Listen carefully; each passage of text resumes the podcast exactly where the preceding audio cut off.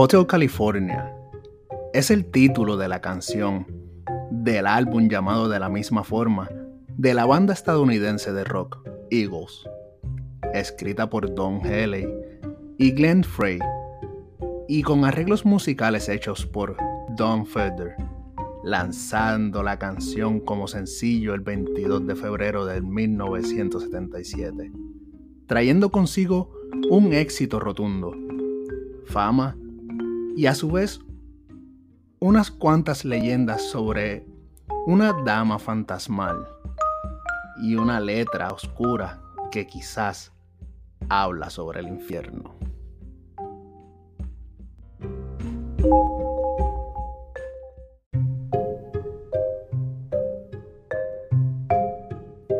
Saludos, les habla Ricky y bienvenidos a una nueva edición en este nuevo año 2022 de Mundo Escéptico.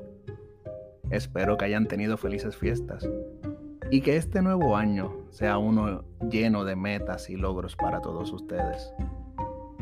Ya que estamos en tiempos de celebración, y supongo que para más de uno estamos en tiempos de recuperación después de despedir el año, les quise traer un tema un poco ligero, aunque igual de interesante que todos los anteriores. Resulta que en la búsqueda de información nos topamos con un tema muy curioso que nos habla sobre las leyendas detrás de la letra de la famosísima canción Hotel California. Pero, ¿qué tal si empezamos, como es costumbre, por explicar un poco de la historia y la creación de esta increíble canción? Pues bueno, el álbum Hotel California es el quinto álbum de la banda estadounidense de música rock Eagles. Fue publicado el 8 de diciembre de 1976. Es el primer álbum del grupo sin su miembro fundador, Bernie Ledon, y el primero con Joe Walsh. Desde su publicación en 1976, ha vendido más de 26 millones de copias solamente en los Estados Unidos. Es en este álbum donde encontramos el sencillo Hotel California. Pero, ¿dónde empieza la leyenda de esta canción? Empecemos por decir que el Hotel California sí existe. Se encuentra en Todos Santos, Baja California, México. Este hotel fue fundado en 1948 por un inmigrante chino llamado Mr. Wong y se inauguró el 5 de febrero de 1950. El señor Wong vivía en el hotel de 16 habitaciones con su esposa y sus hijas. Queriendo que los lugareños creyeran que él era mexicano, el señor Wong cambió su nombre a Don Antonio Tabasco, cosa que no le funcionó como lo había planeado, ya que pronto lo empezaron a llamar el chino, en lugar de don Antonio Tabasco. En la década de 1950, el chino trajo hielo a La Paz, a Todos Santos, y el restaurante y bar del Hotel California sirvió la única cerveza fría de la ciudad.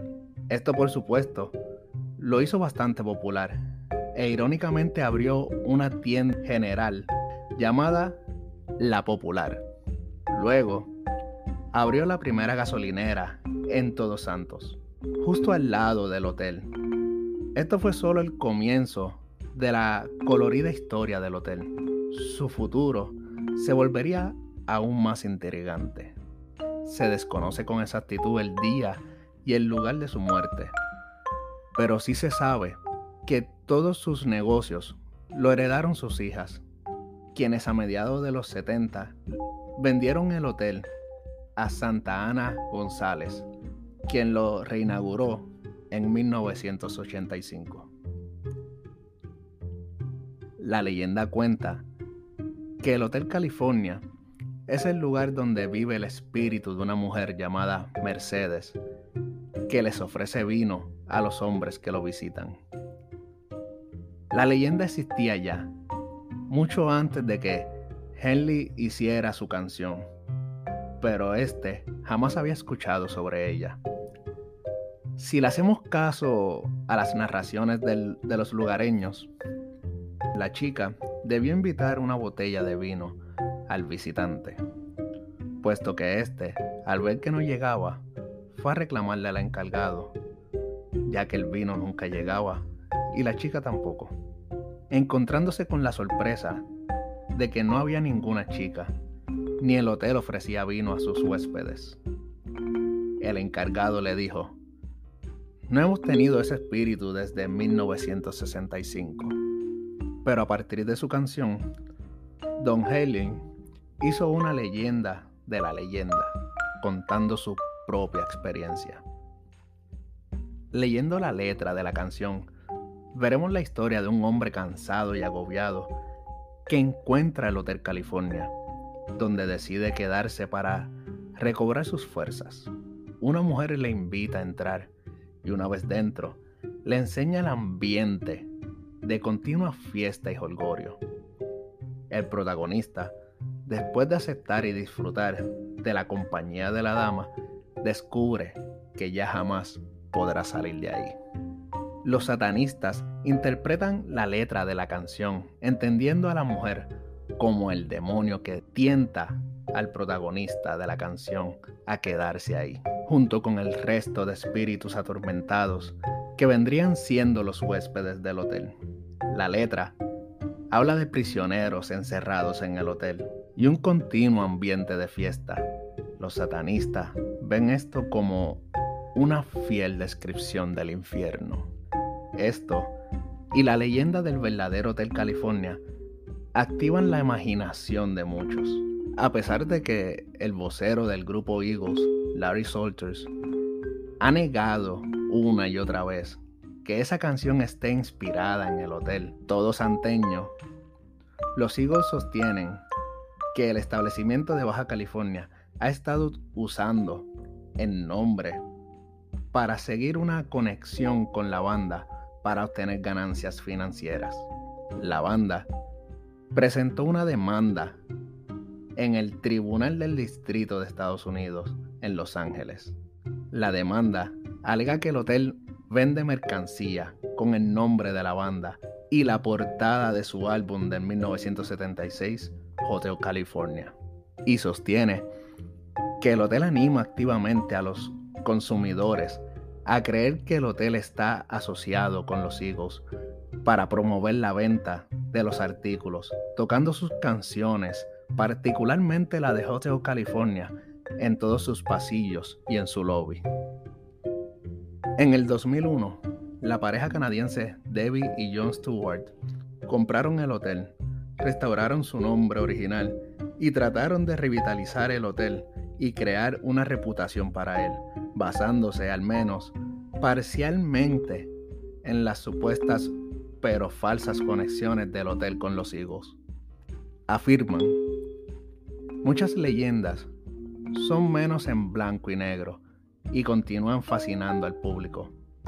Aunque los actuales propietarios del hotel no tienen ninguna afiliación con los higos ni promueven ninguna asociación, muchos visitantes quedan hipnotizados por las coincidencias entre la letra de la canción y las fisicalidades del hotel y sus alrededores.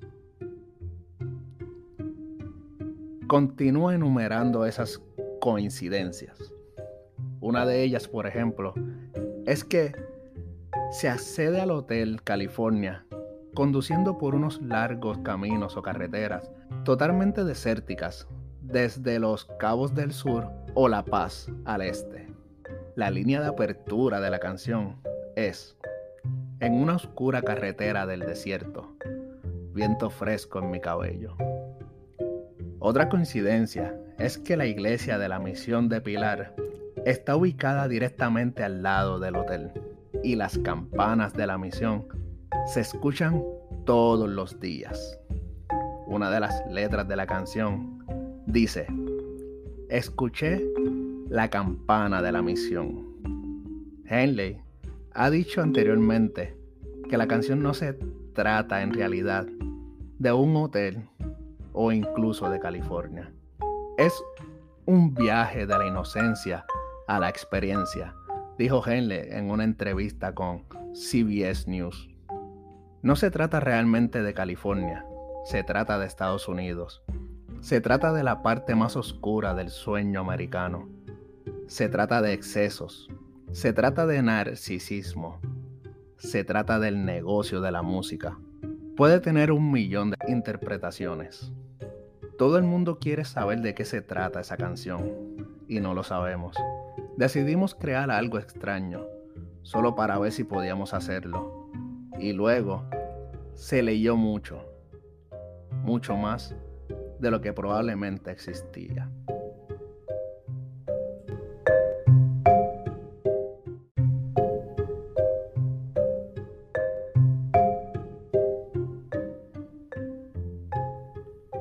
Una canción de la época dorada del rock.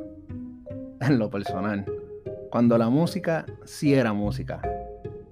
Y ahora se arropa bajo el manto escéptico, haciendo leyenda de una leyenda, como mencioné antes.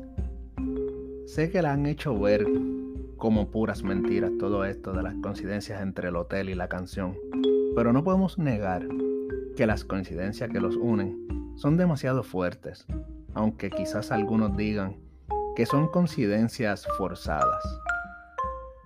Pero tú, ¿qué opinas sobre este tema?